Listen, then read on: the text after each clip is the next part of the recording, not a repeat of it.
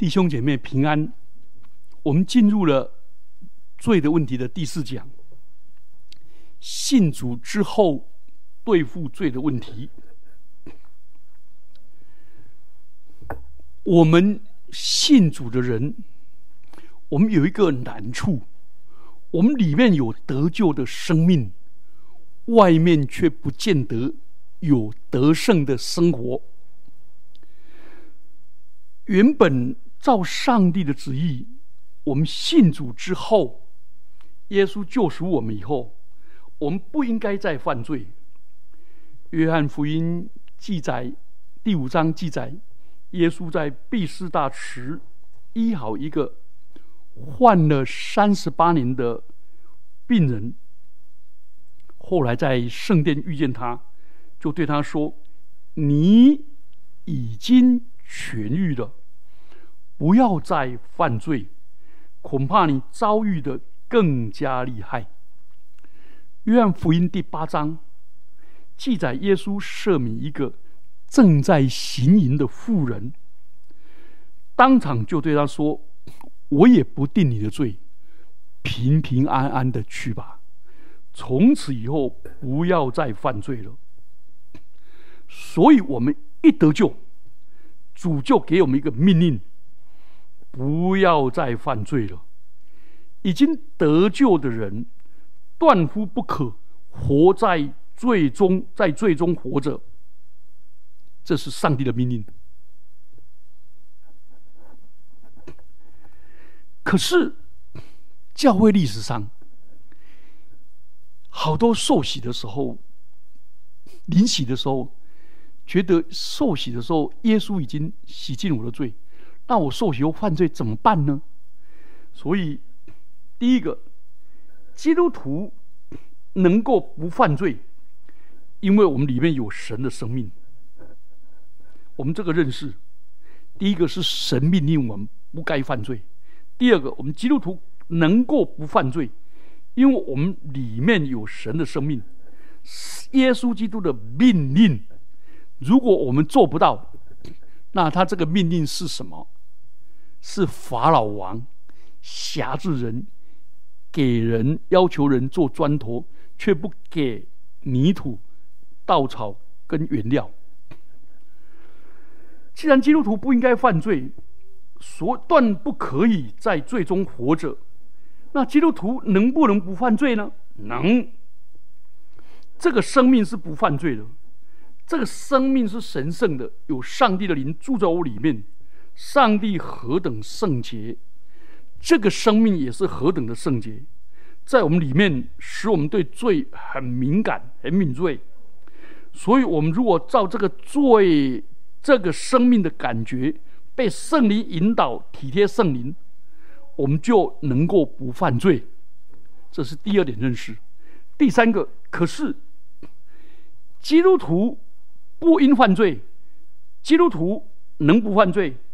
但是第三个，基督徒也有犯罪的可能，因为我们还在肉身之中，我们还有。罪性，如果我们不随从圣灵而行，如果我们体贴肉体，如果我们里面一信主，我们同时有两种本性：一种是新生命，圣灵所带给我们的新生命，叫做灵性；一种是我们原本的生命，叫做肉体，或者叫老我。那我们要体贴我们的肉体呢，还是体贴圣灵呢？所以，我们如果不体贴圣灵，不活在上帝的新生命的原则里面，我们随时就有犯罪的可能。譬如说，《加拉太书》六章一节说：“弟兄们，若有人偶尔被过犯所胜，那可见加拉太。”的教会明显有人是偶尔被过犯所胜。那约翰一书二章一节说：“我小子们啊，若有人犯罪，在父那里有一位中保。我小子们呐，那很显然是讲基督徒嘛。而且是年轻的基督徒或者初信的基督徒，还是有可能犯罪。可见基督徒仍然会偶尔被过犯所胜，也可能有犯罪的可能。所以约翰一书一章八节说：“我们若说自己无罪，便是自欺。这个无罪是单数的。如果我们说我们自己没有罪性，就说譬如说我里面没有贪婪，没有恨人，没有嫉妒，没有骄傲，那我是自欺啊。人里面有罪性，不等要犯罪。我不体贴他。”我不被他吓住，我不听他的话，我体贴圣灵，当然就不会啊。约翰一书一章十节说：“我们若说自己没有犯过罪，便是以神为说谎的。”刚才说没有罪是指的罪性，没有犯过罪是罪行，所以我们基督徒有罪恶的本性，也可能犯了罪恶的行为。所以在经历上，基督徒是有不幸犯罪的事。好，第一个，我们被命定不要犯罪，而且我们能够不犯罪，因为我们有新生命跟圣灵。但是我们同时有肉体，我们有罪恶的本性，我们还可能不幸的犯罪。好，第四个，我们就来谈。那么，如果人得救以后，不幸又犯了罪，怎么办？他是不是要灭亡？这个问题很实际，尤其西，尤其约翰一书说：“凡从神生的，就不犯罪，因为神的道在他里面。”希伯来书说：“若有人犯罪，他赎罪记就没有了。”好多人读这个经节又很困扰，很痛苦。说我真的又犯罪了，我又说谎了，我又欺骗了，我又恨人了，我怎么办？我要灭亡了。请注意，那个约翰一书里面说，凡从神生的就不犯罪，那个字是现在式，是现在进行式。意思就是说，如果一个人从神生的，他一他又不断的犯罪，而以犯罪为习以为常，并且以犯罪为荣，以犯罪为乐，这样的人是不是真正的信主？而所以跟刚才的加拉太书六章说，偶尔被罪恶罪恶过犯所胜，就好像说一头猪。一条猪掉到烂泥巴里面，跟一头羊掉在烂泥巴里面，两个人的动作都差不多，而且泥巴弄到全身都脏兮兮、污秽的，分不出来。那我请教你们，这两个外表动作都一样，外面脏的一样，但是羊是挣扎的要逃出来，羊不堪其忧，猪却不改其乐。这样了解啊？所以。请注意，犯罪得救以后，如果不幸犯罪，会灭亡吗？不会，因为主人说，《约翰福音》十章二十八节：“我又赐给他们永生，他们永不犯，永不灭亡，邪也不能从我手里把他们夺去，他们永不灭亡。”哥林多前书五章说到，有个弟兄犯了淫乱的罪，保罗说要把这样的人交给撒旦，败坏他的肉体。使他的灵魂在主耶稣的日子可以得救。换句话说，一个人得救后再犯罪，他的肉身要败坏，但是他的灵魂还可以得救。那这样说来，太好了。那得救以后可以不再犯罪吗？哎，不，得救以后犯再犯罪也没什么要紧啊。不不不不，不要搞错了。得救以后，若再犯罪，有两个可怕的后果。第一个，你今生要受苦，就像哥林多前书第五章所说的，这个人要交给撒旦，败坏他的肉体，这是很痛苦的。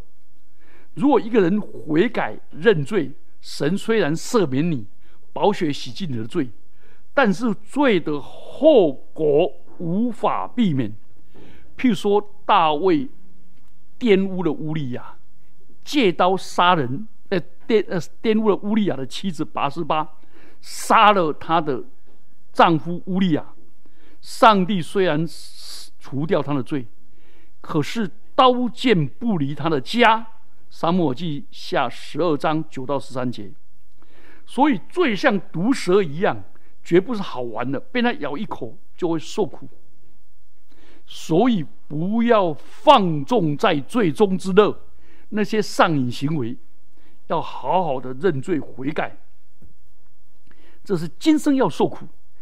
第二个，所以你们你不要以为犯罪是个人的事，影响到你的家人，影响你到你的下一代，影响到上帝荣耀的见证。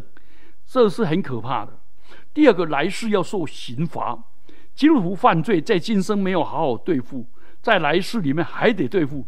主再来的时候，要照个人的行为报应个人。马太福音十六章二十七节，保罗在里哥林多后书五章十节也说：“因为我们众人必要在基督的台前显露出来，叫个人按着本身所行的。”或善或恶受报，还有一个犯罪不但有两个可怕的结果，还有第三个犯罪的结果就断了与上帝之间的交通。所以犯罪虽然不会跟上帝断绝关系，但是他跟神的交通，那个最荣耀的权柄。失去了福气，他跟神之间有隔膜，神各样的恩典福分要加给他，就没有办法得到。本来他祷告读经非常有味道，现在没有味道了，他没有办法体会到上帝，所以这是很严重的事。好，既然讲了以后，我们就来了解，那如果有人犯罪怎么办呢？如果有人犯罪怎么办？来，第一个，我们犯罪要有两个基本的认识，跟一个行动。第一个认识就是，我们必须看见，当主耶稣钉死在十架的时候，他担当我们一切的罪，所以包括所有的罪，包括我们一生所犯的罪，不论是现在的罪、过去的罪、将来的罪，主都已经担当了。所以，我们一犯罪以后，我们知道那一位十字架的救主，他仍然在等候我们。我们要支取十字架流出宝血的那个能力，主要这样帮助我们。第二个观念，我们要了解，基督不但有救恩，天父那里有一位中保。约翰一书二章一节说：“小子们啊，我将这些话写给你们。”是叫你们不犯罪，然后接着说：若有人犯罪，在父那里有一个中保，就是耶稣基督。所以这个告诉我们，尽可能不犯罪。但是万一被罪恶所胜的时候，你知道吗？魔鬼是在上帝面前作业控告我们弟兄的。这是启示录里面十二章里面讲的。请问魔鬼什么时候控告我们？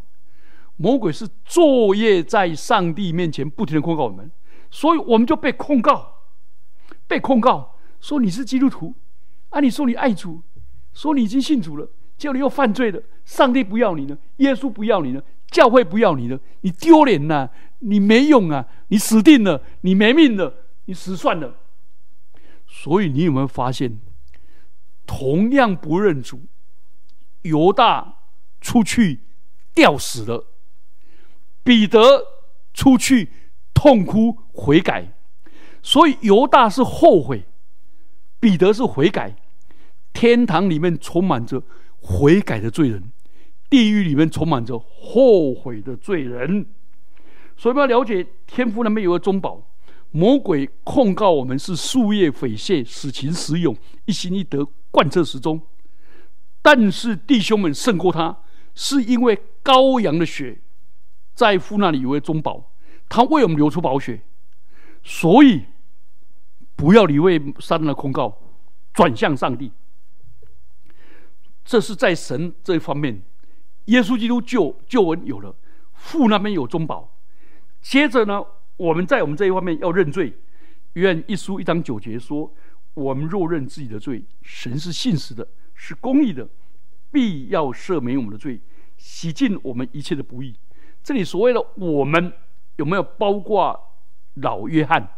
作者有，有，也指的所有的信徒。所以不是指的罪人了，信徒犯的罪必须认罪，而且这里很清楚认自己的罪，这个是很特殊的。亚当犯罪有没有认罪？有啊，他不认自己的罪，是认夏娃的罪。罗马黑的杂波给我嫁，他认上帝的罪。上帝啊，你所赐给我那女人叫我吃的，不然的我不会吃的。所以追根究底是上帝错，是夏娃错，唯独我没有错。亲爱的弟兄姐妹们，基督徒不是掩盖罪，不是推脱罪，而是认罪、离弃罪、归向神。好，后悔跟悔改不一样，后悔是看到自己的罪。在那边自哀自怜自爱，然后舔伤口；而悔改是看到自己的罪，更看到耶稣在十字架上的赦罪跟父那里的中保，而归向神。这样了解哈？那圣灵跟魔鬼也不一样，圣灵是光照罪，魔鬼是控告罪。然后呢，魔鬼控告我们的罪。叫我们爱慕罪，沉沦在罪中，离弃神；圣灵是光照罪，叫我们离弃罪，归向神。这两个是不一样的，所以你要分辨圣灵在你里面的声音，跟魔鬼在你里面的声音。你要体贴圣灵，不要体贴肉体，不要体贴魔鬼。所以这样子了解了以后，就啊，主啊，我愿意来到你面前，认自己的罪。箴言二十八章十三节说：“遮掩己过的必不亨通，承认离弃罪过的必蒙连续。”所以这里很清楚，一个是认自己的罪是自己的承认，就站在神的立场对自己定罪；然后呢，接着呢就离弃罪；然后第三个是归向神，然后结出果子，以悔改心悔改的心相称。譬如说，我跟我的。师母吵架，那我要吵架的时候，我认罪，跟上帝认罪，认我跟他吵架的罪，但是我也要认我里面对他的怨恨累积的愤怒，这样了解吗？再过来，我要跟他道歉和好，请求他原谅，请求神原谅，请求人原谅，然后呢，就认错、道歉、和解，然后再出发。在结出果子以悔改的心相称，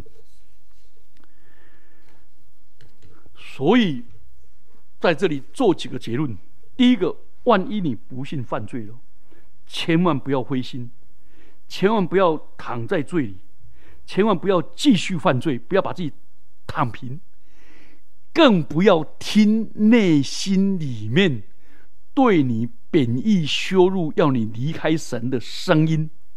那个绝对不是出于圣灵，那出于撒旦的。所以第一件事情，你不要灰心，你赶快在神面前承认自己的罪，说主啊，我承认我犯了这罪，得罪你，我不应该这样做。如果诶得罪人的，你就向人的道歉。第二个，最好越快到神面前认罪越最好。你一个人。不要把乐色累积好几天，不要把愤怒累积好几天。一天的难处一天当，一天的疲劳一天消除，一天犯罪就赶快，不要含怒到日落，赶快犯罪认罪。最好生命被操练到一个地步，说出来不得体的，或骂人或辱骂的时候，说完了赶快认罪。最好是说到一半的时候就认罪。更好的是，正要说的时候就认罪，就赶快脱脱离现场。这样的话，你对罪越敏感越好。我以前跟一个宣教师做工，他是一个英国宣教师，他在英国常常参加那个英国很属灵的一个聚会，叫 Case Week Meeting，开西的聚会。他跟要来中国宣教的时候，他是第一次第一次世界大战的老兵，他跟一位很属灵的传道人住在一起，接受他祝福。结果他发现这位传道人不断在被认罪。他说：“他怎么那么多罪我都没有？” 以后经过五十年以后，他说：“原来一个人神就是光，越接近光的人，越知道自己的真面目，蒙圣灵光照。”所以，约翰一书还说：“我们若认自己的罪是神是信实是公义的。”还有说：“我们要在光明中行，如同神在光明中。”他就洗净我们一切的罪。